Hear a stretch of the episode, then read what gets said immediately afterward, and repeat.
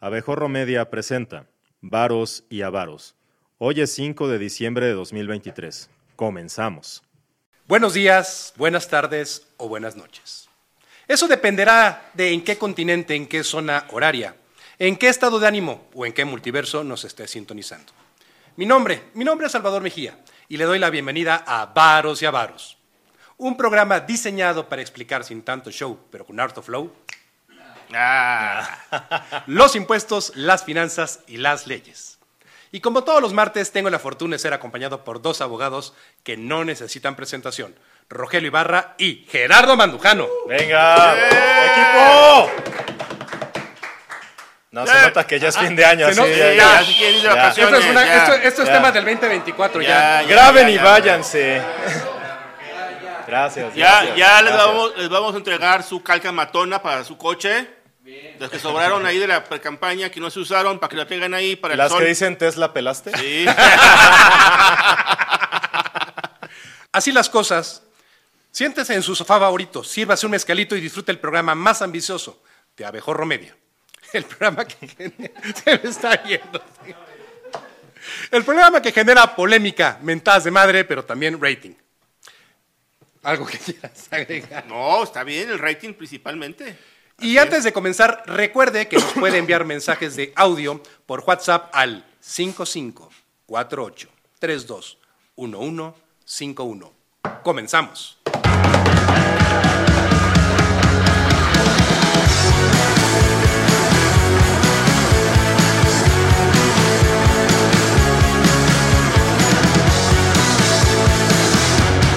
La tragicomedia que hemos atestiguado en Nuevo León tendrá sí o sí un impacto negativo para todas las inversiones que se tenían planeadas para esto del nearshoring. Y aunque la explicación es sencilla, primero hay que ponerle rostro al dinero. Según Adrián Otero, director ejecutivo de Scotiabank México, eh, Nuevo León ha acaparado algo así como el 50% de las inversiones derivadas del nearshoring. Se tienen identificados más de 110 proyectos que pueden representar 42 mil millones de dólares. Sin embargo, las imágenes de Samuel García, siempre ingobernador, nunca gobernador, diciendo estupidez y media, usando a su esposa e hija como escudos humanos y cometiendo tremendas pifias legales eh, con este tema de su licencia, pues sí o sí ya están siendo analizadas por las áreas de riesgos estratégicos de todas las empresas. Y para acabarla de amolar, ya tenemos dos gobernadores, aunque yo digo que Guiñac es el tercer gobernador. Existe la, bueno, existe, existía la posibilidad de una eventual eh, declaración de desaparición de poderes en Nueva León. Y esto, que no ha ocurrido desde el 75, eh, pues bueno, puede traer para Nuevo León un gran problema. Y es que las empresas necesariamente van a, a evaluar negativamente toda esta situación. Y como no quiero acaparar el micrófono, no obstante que este es mi programa, quiero cerrar con tres preguntas. Uno, ¿qué asuntos tan serios podría estar ocultando Samuel García en la administración de Nuevo León que le impidieron tolerar ni siquiera un segundo que alguien no vinculado a él tuviera acceso a su gestión? Dos, ¿a quién postulará ahora Movimiento Ciudadano? Tres, ¿cuántas de las tan cacareadas inversiones se irán a perder? Rogelio, Gerardo, dos puntos. Primero, eh, estaba, estaba yo escuchando el otro día un comentario de un reconocido periodista que decía, es que muchos reconocidísimos abogados me dan una y otra y otra y otra versión de lo que está pasando en Nuevo León. Rogelio, ¿qué está pasando? Porque de la mano de esto, pues creo que se van a ir más de, más de dos inversiones. Claro, nosotros sabíamos, muy buenas tardes a todos, muy buenas tardes Salvador, antes de que me regañes. Buenas tardes al equipo Abejorro y media. ¿Tardes, días o noches? ¿Qué, hora- qué horas son? Las seis de la tarde. Las, abejo, las abejorro y media. Las abejorro y media. Eh, muy bien decíamos en programas anteriores de Varos y Avaros que uno de los grandes obstáculos que tenía el nearshoring era la certeza, el generar confianza y el respeto al Estado de Derecho. Por supuesto que las imágenes que vimos el fin de semana no ayudan en nada para esto. A mí me parece que la Constitución de Nuevo León es muy clara. La Constitución de Nuevo León establece eh, en qué momento, qué es lo que va a pasar cuando se pide licencia, si la licencia es menor de 30 días o la licencia es mayor de 30 días. La Constitución también claramente señala que no hay, licen- no hay licencias por tiempo indefinido. No existen, no pueden existir, no pueden ser por mayores a seis meses. Dice, si es menor de 30 días, el gobernador debe dejar un encargado de despacho. Si no señala quién es el encargado de despacho, el secretario general de gobierno asume esas funciones de encargado de despacho, que más o menos fue lo que sucedió.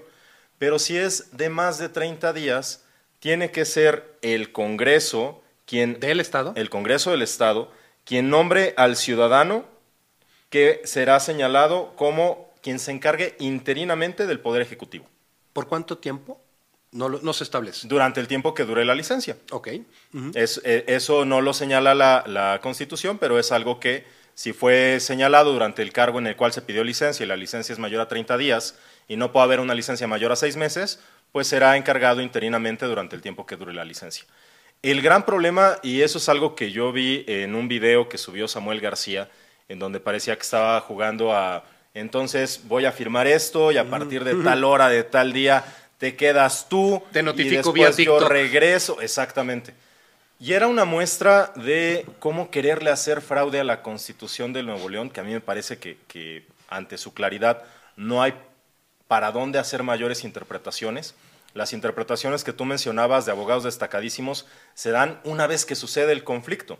Un conflicto en el que está involucrada la Suprema Corte de Justicia de la Nación, está involucrado el Tribunal Electoral del Poder Judicial de la Federación, un juzgado en De- materia laboral. trabajo de la Ciudad de México con una resolución nefasta hecha con los pies, este, con pies de Lo página. que, lo que no en suena lógico, Google, suena- lo que no suena lógico, suena Siempre metálico. suena metálico. ¿no? Eh, eh, este sinsentido que se ha hecho en cuanto a la interpretación, pues en realidad lo que nos deja a, entender es que hay atribuciones específicas del Congreso del Estado de Nuevo León, que es la de señalar quién va a ser el encargado interino del despacho, así lo señala la Constitución, así lo consideró la Corte en las medidas cautelares que determinó, diciendo que era la potestad soberana del Congreso del Estado de Nuevo León señalarlo, no como alguna senadora, la senadora Patricia Mercado, que Bueno. mencionaba en Twitter que tenía que ser alguien del mismo proyecto político. No, No, no, no, no. por no, o sea, hay que atender a qué es Ah, lo esa es que- una Andrés Manueliña. ¿Quién le hace caso a esa señora, por Dios?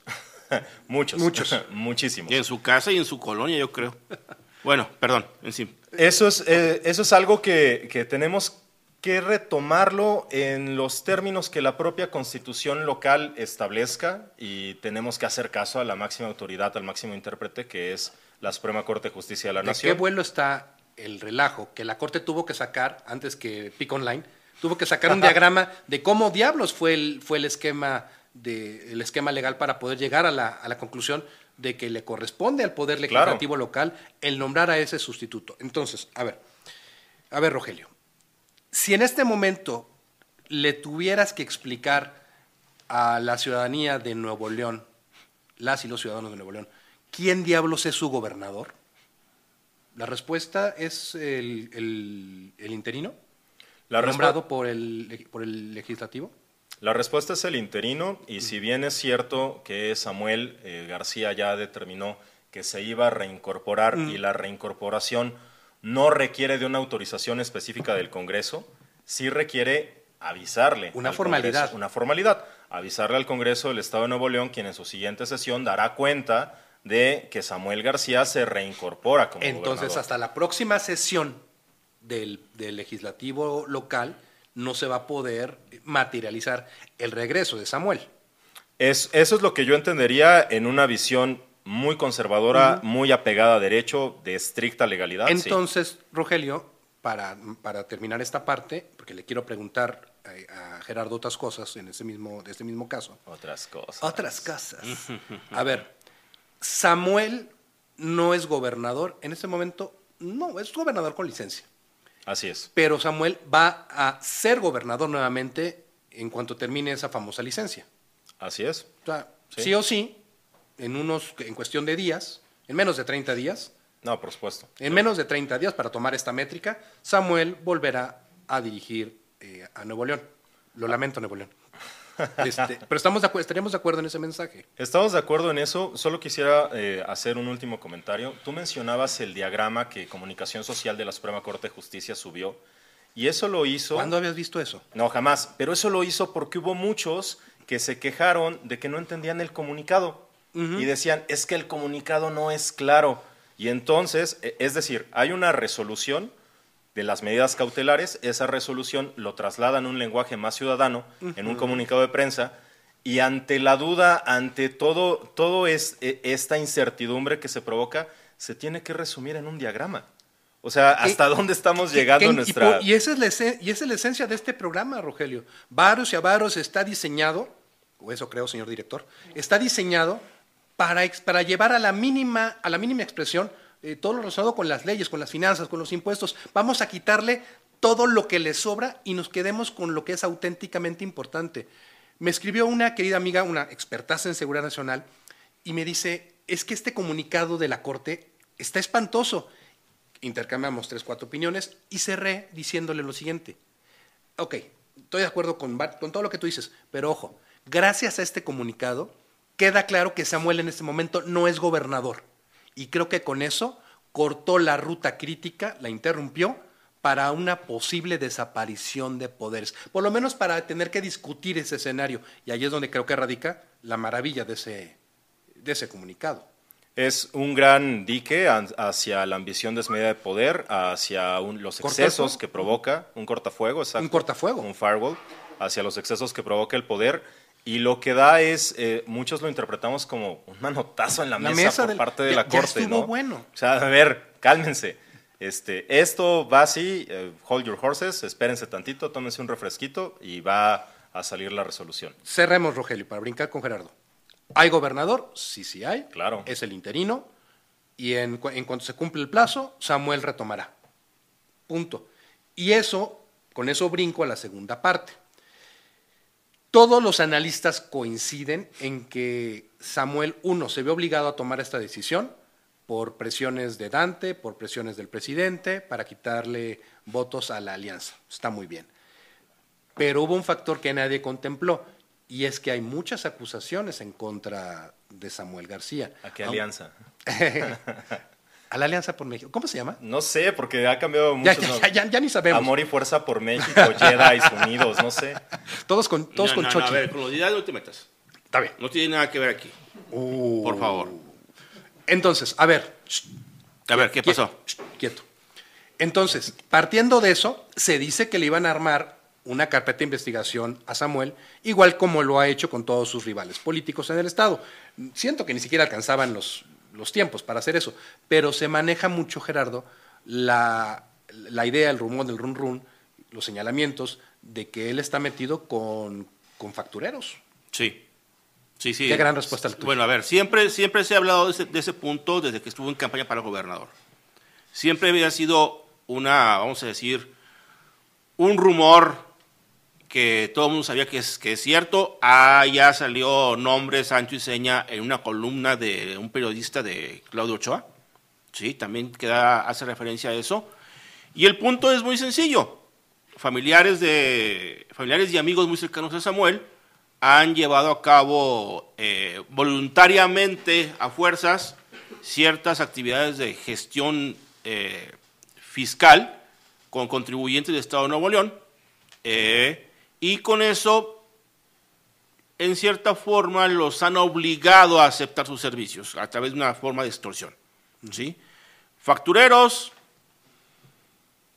eh, vamos a ponerlo de esta forma, solapados, no nada más por Samuel, también por el gobierno federal, porque yo no he visto que el SAT haga algo en contra de ellos. Lo hemos platicado en varios Nada, cero. ¿Dónde están los, los famosos cientos de miles de facturas. Trabajando, trabajando. y en, chambeando. Y en Polanco comiendo. Sacando adelante a México. Así es, efectivamente. Así, ahí siguen. ¿Qué pasaría, a ver, Gerardo, qué pasaría si no se acomodan los astros y si el presidente determina que Samuel lo traicionó?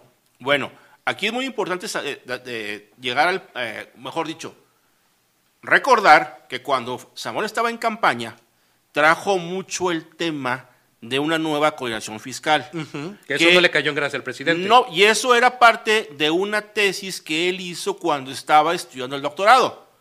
¿Sí? Que fue lo que lo catapultó a llegar a ser después diputado local. ¿Cuál, de los tres doctorados? Esa es otra historia. Los, doctorados no te quitan lo imbécil. No, no, no, no. Yo conozco a doctores que, uff, en fin. Es otra historia. El punto es Saludos, que, cuando, que cuando anduvo con esa, con esa bandera de campaña, se dice que lo citaron aquí en Los Pinos no a él, al gobernador de Jalisco, para que por intercesión de él le dijeran que le bajara con ese tema, o si no, le muestran las investigaciones. A ver, eso es, que, es que eso fue lo que te pregunté. a- ¿Qué pasa?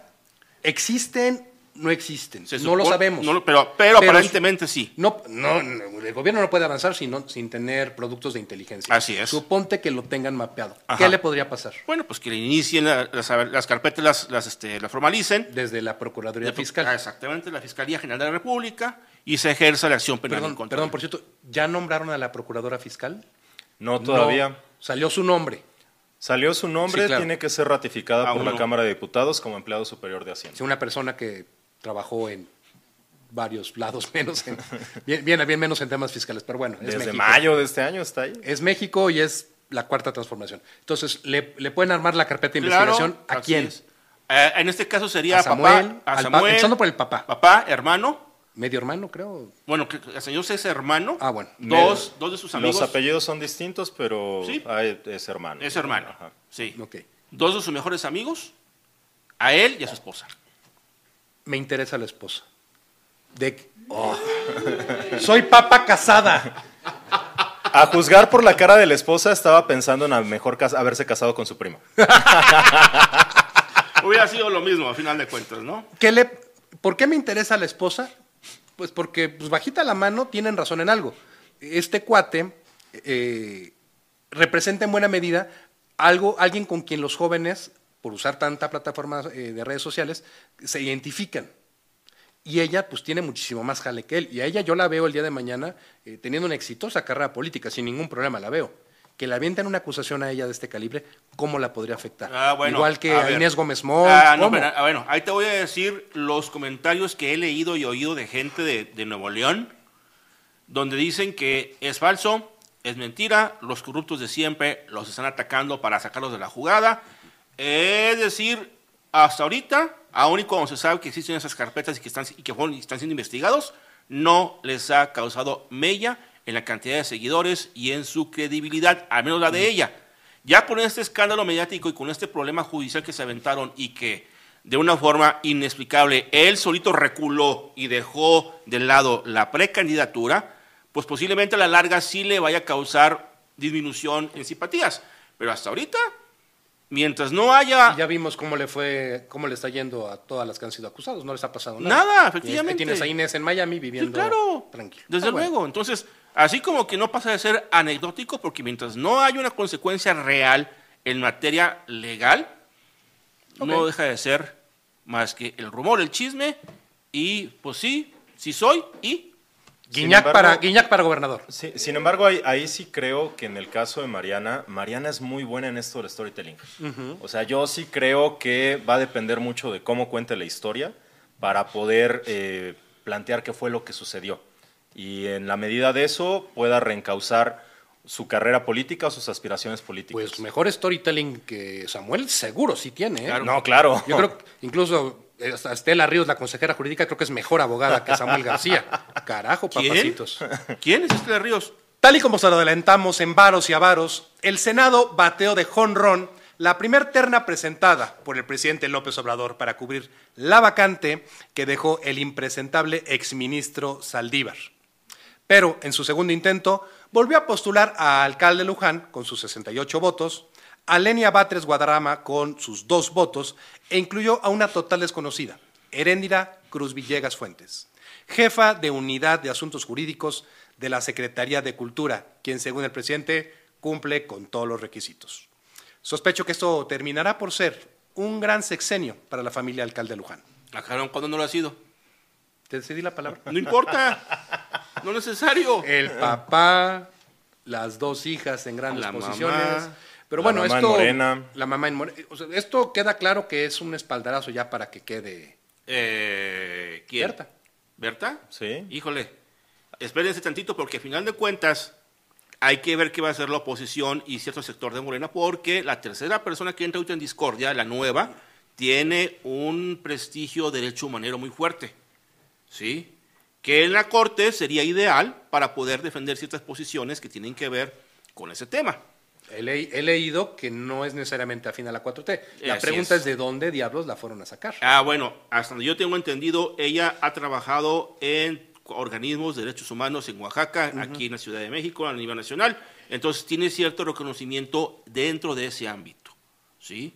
Y obviamente por haber trabajado en esa materia, pues está íntimamente eh, vinculada al ejercicio de los derechos en la vía judicial. Entonces, de alguna forma los ha defendido. No le he desconocido y debe tener conocimiento de cómo la Corte ha manejado los criterios que tienen que ver con derechos humanos en general. Rogelio. Gracias. Aquí habría que recordar, primero, necesitas dos terceras partes o dos terceras partes de los votos del, Senado. No son los 128 senadores, que eso te llevaría a tener 85 votos, son los senadores que estén presentes. Así es. El gran tema es que si estuviera presentes todos los senadores de Morena, del Partido del Trabajo, de Encuentro Social y del Partido Verde Ecologista de México, y Partido del Trabajo ya lo mencioné, entre ellos sumarían 75. Es decir, aún en, el, eh, en este escenario requieren de la oposición para poderlo sacar adelante. A diferencia de Gerardo, yo sí siento que la lectura, yo sí creo que la lectura es un espaldarazo claro a Berta Luján para que pueda conseguir los consensos. En la primera terna que se envió, eh, el riesgo de rechazar esa terna es, ¿qué tal si mandan perfiles peores? ¿Qué vamos a hacer si mandan perfiles peores? Porque arriesgarnos a rechazarla implicaría dejar abierta la posibilidad para que el presidente de la República, dentro de los integrantes de esta segunda terna, elija. Ok, no, no, señala nuevos, el único nuevo es, como tú dijiste, Erendira Cruz Villegas Fuentes, y repiten eh, Berta Luján y repite la hermana Batres Guadarrama, la abogada Batres Guadarrama, hermana del ex senador Martí Batres. Si Berta Luján alcanzó 68 votos, a mí me parece que es mucho más sencillo que alcance la mayoría calificada por los votos que faltan y que la oposición se decante porque al final del día... El mal menor. exactamente, el mal menor. Porque al final del día lo que han comentado muchos es, de las tres primeras que pasaron a hacer su exposición, de Batres Guadarrama, de María Estela Ríos y de Alcalde Luján, la que salía mejor en, las entrevistas. Y la que no dijo una barbaridad, quisiste decir. La que salió mejor, ¿no? O sea, la que no dijo una La menos peor. La menos peor fue Berta Luján. De acuerdo. Entonces, yo creería que es más sencillo poder alcanzar el consenso y demás, porque si lo vemos desde la otra parte, desde el newcomer de eh, la persona totalmente desconocida, el caballo negro, el underdog, el, para tratar de aglutinar a toda la fuerza de la oposición, no llegas no te alcanzan los sigue votos. Siendo, sigue siendo storytelling. Sí. A cargo del presidente. Me parece que sí. Pero te voy a llevar la contra en un aspecto. O te voy a, poner, te voy a plantear otro escenario. ¿Qué tal si lo que queremos como, como oposición es que te quemes, señor presidente? Te rechazamos esta terna y lo obligamos a tomar una decisión y que quede como el malo de la historia.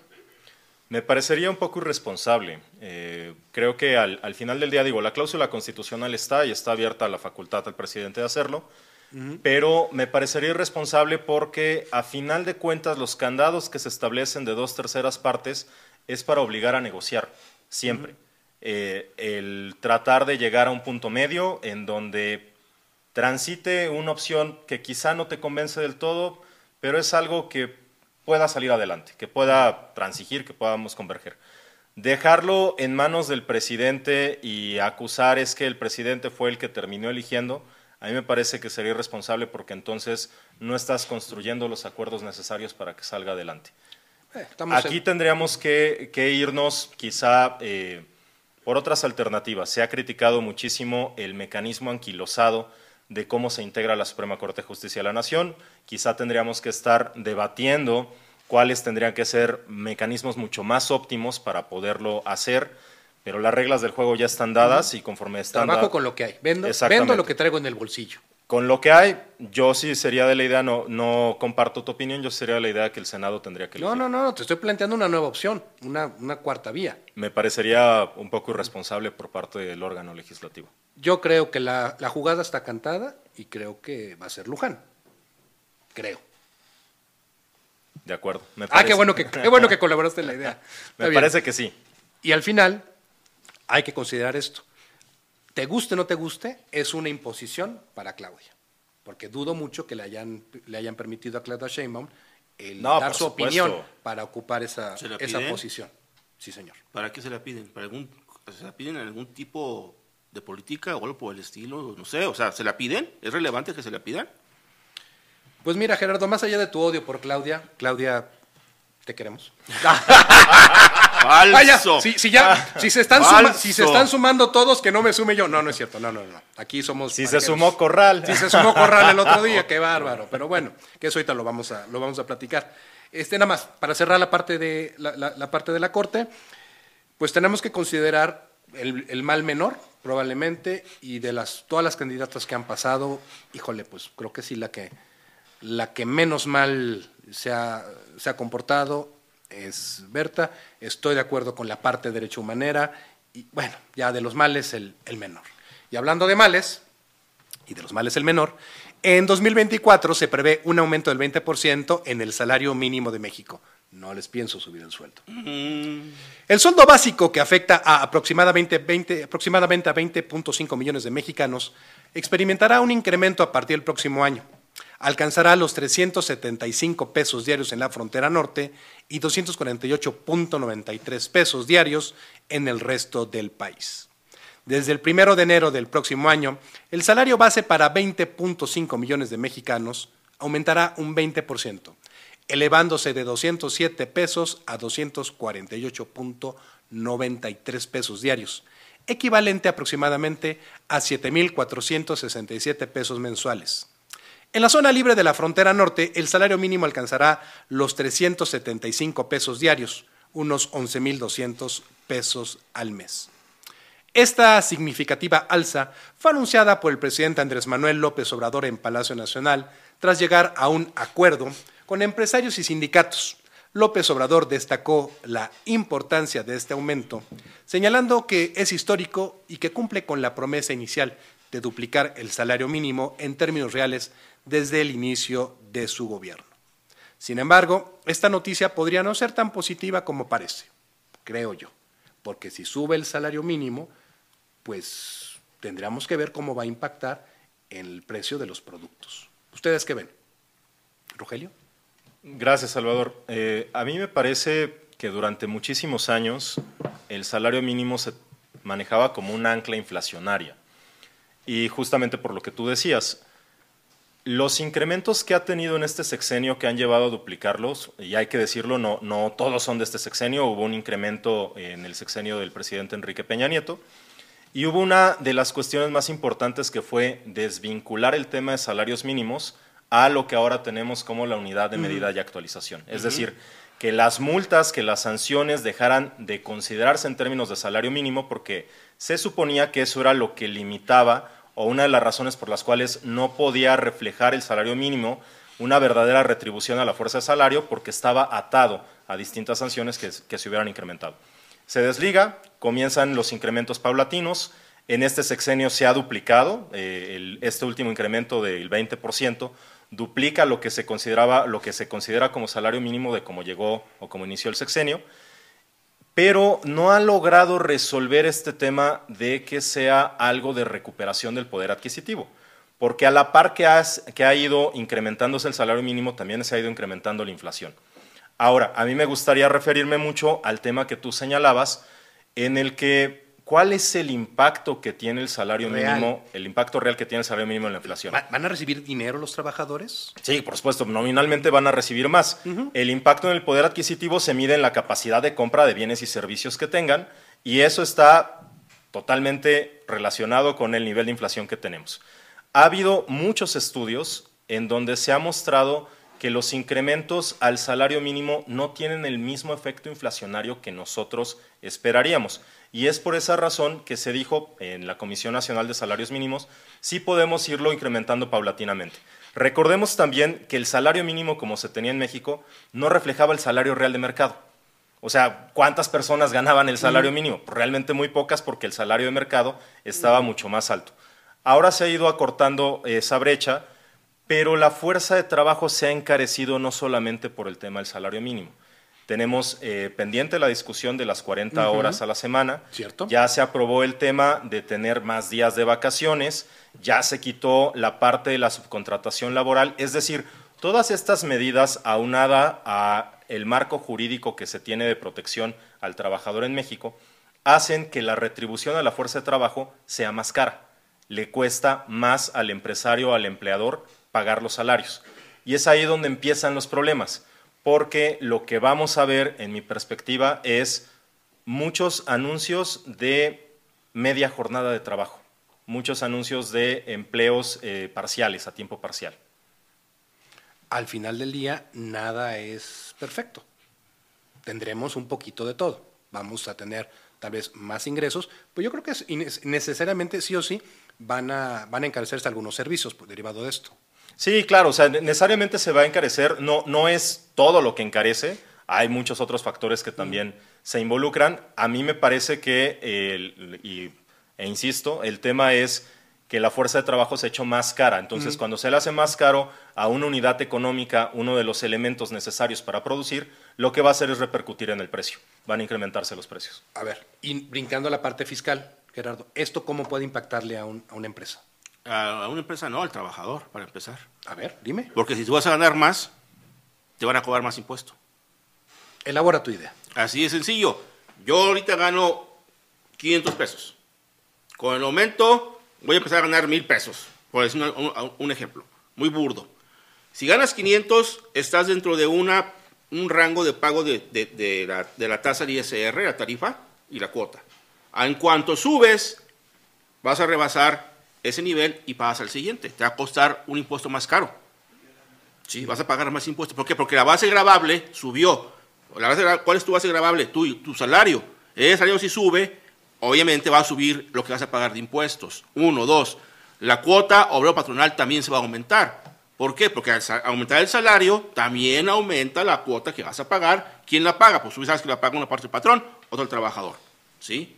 Entonces, sí voy a ganar más, pero acuérdense de la progresividad del impuesto sobre la renta para los asalariados. Más ganas, más pagas. Ganas menos, pagas menos. ¿Y para el empresario cómo le afectaría? Al empresario es el que retiene esos impuestos, hay que entregarlos al SAT, pero le pega al empresario en la parte que le corresponde a él pagar de la cuota obrero patronal para el Seguro Social y el Infonavit. ¿Le va a costar más caro? Sí, le va a costar más caro. Además de que estamos con el tema del aumento de los días de vacaciones, de que se quiere aumentar el pago de aguinaldo y reducir la, jornada laboral a 40 horas. Entonces, todo eso en conjunto va a elevar que el costo de la nómina, sí, para un empresario que tiene 25 empleados de salario mínimo, en el año se le aumente 500 mil pesos aproximadamente a lo que paga ahorita. Se está volviendo cada vez más difícil ser empresario. Es lo que yo te decía, Rogelio. Va a costar muy caro, sí, la fuerza de trabajo. Y si a eso le sumas que también tenemos muy caro el dinero en México, pues como que el empresario no está viendo mucho. Podría, yo, podría decir, Gerardo Rogelio, para cerrar esta parte, que es necesario aplaudir cuando hay algún avance a favor de los trabajadores, sí o sí. Claro, hay que aplaudirlo. Sí, exactamente. Pero nunca volteamos a ver cómo le pega esto a las personas que deciden arriesgar sus capitales y montar una empresa. Yo por eso siempre he sido de la idea de que no debe existir un salario mínimo. El salario debe regirse de acuerdo a la ley de oferta y demanda. Tengo muchos puestos de trabajo y hay poca, poca este, mano de obra, va a costar muy cara la mano de obra. Tengo muchos puestos de trabajo, hay mucha mano de obra, va a costar barata la mano de obra. Poner un salario mínimo eh, forzoso hace que el patrón ¿sí? esté manipulando lo que realmente puede pagar y si el gobierno entra a esa manipulación poniendo aumentos que no van de acuerdo con la productividad real que tenemos, va a pasar que vamos a caer otra vez en una espiral inflacionaria. También lo que va a ocurrir es que muchos van a tratar de, vender planificaciones o planeaciones. Ah, y va a regresar eso que en realidad irán a regresar estos que en realidad van a ser simulaciones. O sea, ¿cuándo, se, han ido? ¿Regresarán los outsourceros? ¿Los qué? No, ahí siguen. Ahí siguen. Ahí siguen. Con otro nombre, nada más que ahí siguen y ahora, perdón que te interrumpa, y ahora oficializados por el gobierno con el REPSE. ¿No? Totalmente. Claro. Ahora lo que van a buscar es eh, cómo vamos a poder segmentar. Hay muchos esquemas en donde dicen, esto va a ser el salario con el que te tengo registrado y esto otro va en efectivo por abajo del agua. Eh, eso ¿Y a quién no le gusta recibir un sobre? Eso. Un sobre amarillo. Más ahora en tiempos de campaña. sí, claro. Entonces, eso va a ser el común denominador. El gran problema es que no se abordan los problemas de manera integral. Estoy de acuerdo. Entonces, se, antes de que se tuviera el problema de los, del outsourcing y de los outsourceros, pues en realidad lo que se hizo fue que se limitó la deducibilidad plena de las prestaciones de seguridad social y lo que se buscó fue un esquema para poder seguir eh, teniendo una deducibilidad al 100% y empezaron el outsourcing. Viene esta reforma para prohibir el outsourcing, no regularlo, prohibirlo y se busca la puerta de, de salida, la puerta falsa. Con este tipo de cosas lo que van a hacer es buscar de qué manera. Y estoy totalmente de acuerdo con Gerardo, a quien más le pega es a los que más empleos formales generan a los micro y pequeños empresarios. Ni siquiera es a las grandes empresas. Esto le, pega a, Bimbo, no, Esto le pega a Formot, no, no, no. Esto le pega más al pequeño empresario. Al micro y pequeño empresario, que es el encargado del empleo formal en México. Perfecto. Gracias. Claudia. Claudia Sheinbaum presentó a su equipo que le ayudará a conformar su proyecto de nación 2024-2030 o el famoso segundo piso. Este equipo está integrado por personajes como Juan Ramón de la Fuente, Javier Corral, Gerardo Esquivel, Omar García Harfush, Altagracia Gómez Sierra, Susana Harp, Jorge Marcial, David Kershenovich, Irma Pineda, Rosaurea Ruiz Gutiérrez, Olga Sánchez Gordero, Violeta Vázquez, Arturo Saldívar, oh. entre otros tantos. Eh, pero me, me pregunto si esto no merece un espacio de discusión profundo, porque ya hay personajes eh, de mucho nivel, como el mismo Gerardo Esquivel, ¿no? ex subgobernador de Banco de México. Está el exministro Saldívar. O sea, ya está armando un equipo donde creo que lo que aplica no solo es este tema de la, eh, de la obediencia ciega, sino también ya de las, de las capacidades. Déjenme jugar con lo siguiente, caballeros. Si con las personas que están aquí, que estamos viendo en este evento, Claudia Sheinbaum fuera a armar su gabinete, pues de entrada veo a un Gerardo Esquivel, que conoce, conoce su materia, la parte económica. Veo a un García Harfus, veo pues, a Olga, veo a Saldívar, veo a personas que por lo menos sí le han talachado en sus áreas de, práctica. No veo a, a, los famosos integrantes de la ayudantía de Andrés Manuel ocupando una dirección, eh, una administración general en el SAT. No, pues ya las tienen ocupadas, ya están ahí. ¿Ya, acabé de hablar? No, perdón, adelante. Muchas gracias. Por lo menos veo personas que ya tienen algo de carrera. ¿Será esto el inicio del famoso segundo piso eh, de la cuarta transformación? Ah, ya habla, paz. Suéltalo. Yo nada más voy a hacer una cuestión, un cuestionamiento a esos ilustres personajes. Si ustedes saben que el plan que trae Claudia Sheinbaum es la continuidad de lo que ha hecho López Obrador. Y dentro de ese plan está la aniquilación de la independencia del INE y de la Corte, del Poder Judicial. ¿Por qué están ahí? ¿Por qué demonios quieren cooperar con una, un proyecto de nación que no está orientado hacia la legalidad y hacia la preservación de libertades. Es un proyecto antiliberal. ¿Por qué están ahí? O sea, ¿qué los hace apoyar ese proyecto? ¿El hambre?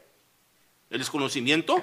¿O que toda su vida han sido rojillos de closet y que ahorita quieren salir a la palestra para adueñarse de algún puesto público? O sea, ¿qué es lo que los lleva a apoyar este tipo de política, este tipo de ideología? no lo entiendo. O sea, yo jamás lo haría, porque finalmente poner en riesgo la independencia de la Corte y la total independencia del órgano electoral es regresar a la época de Echeverría.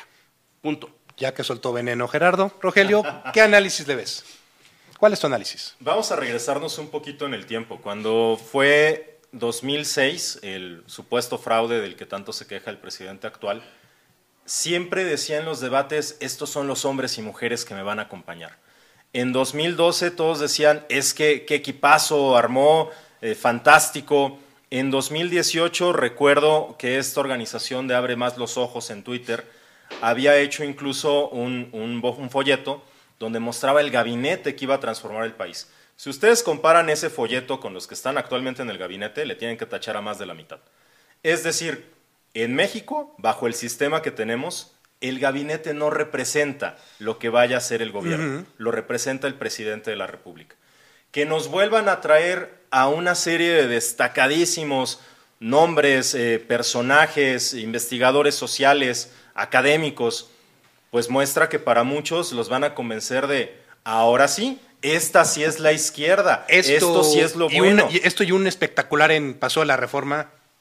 Es lo mismo. Para mí es, es exactamente lo mismo. O sea, veo personas, por ejemplo, Jan, Juan, Me- Juan Ramón de la Fuente. Jan Meyer, uh, su, su hijo estuvo en el gabinete, ¿no? O sea, veo muchísimo reciclaje. No estoy diciendo que no pase del otro lado.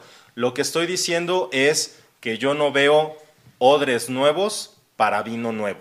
Veo odres viejos para lo mismo de siempre. Qué elegancia la tuya. Y entonces, en esta parte, yo concuerdo con Gerardo. Lo importante es el proyecto de nación que se quiere defender y de qué manera lo van a defender.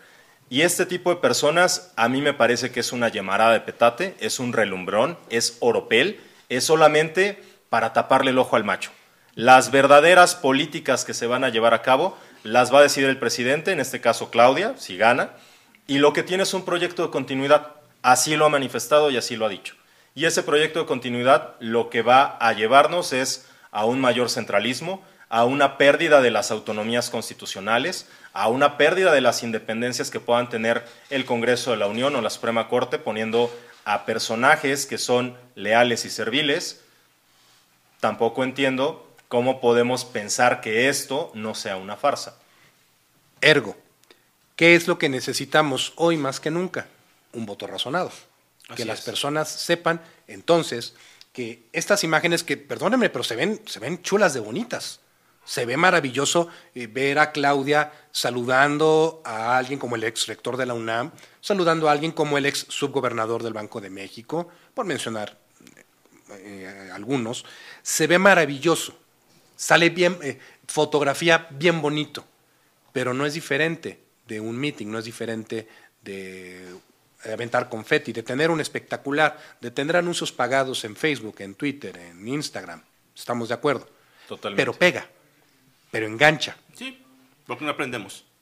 ¿Qué es lo que tenemos que aprender, Gerardo? Ah. Lo que está pasando en Nuevo León. Exactamente eso iba, a ponerles el ejemplo de que hay que votar.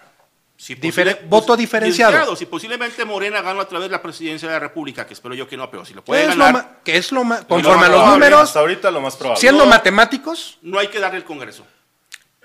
exactamente. No hay que dar el Congreso. Así de sencillo. ¿Por qué? Porque el Congreso es el que garantiza que coexista todavía un gobierno democrático en el país. Y es decir, gobierno me refiero a los tres poderes, legislativo, ejecutivo, judicial. Morena, al final del día, es un maravilloso gran truco.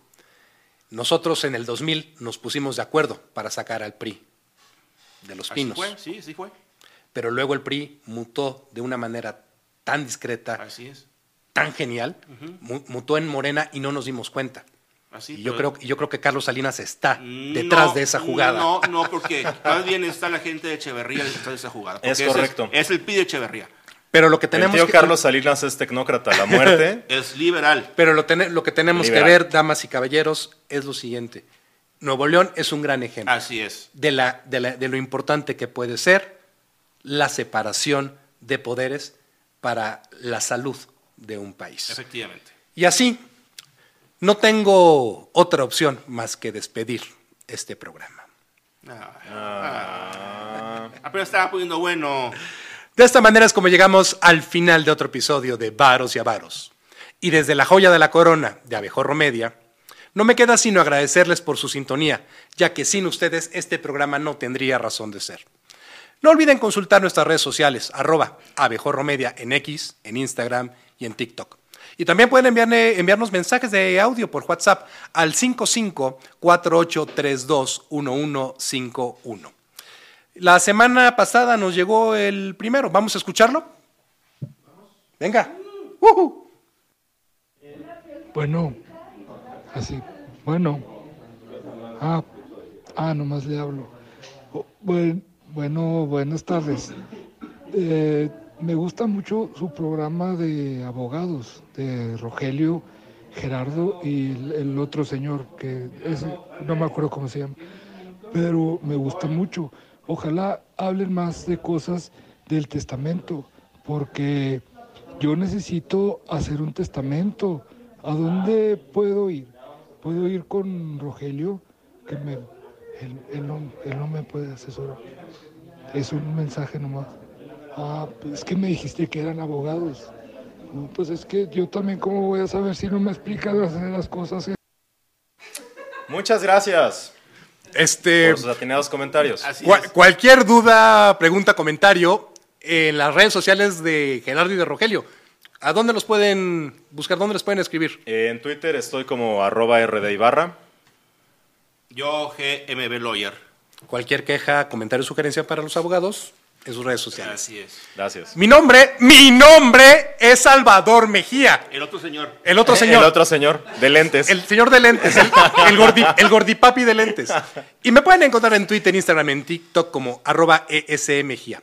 Ojalá decidan sintonizarnos nuevamente la próxima semana, a la misma hora y por el mismo canal. Y recuerden, si alguien les dice que el dinero no puede comprar la felicidad,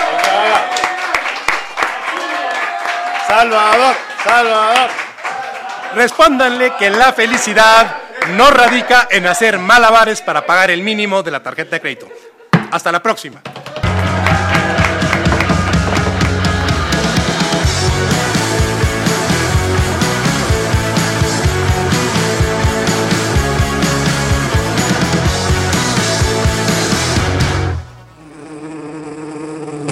No dejes de suscribirte, darnos cinco estrellas y compartir este podcast en todas tus redes sociales.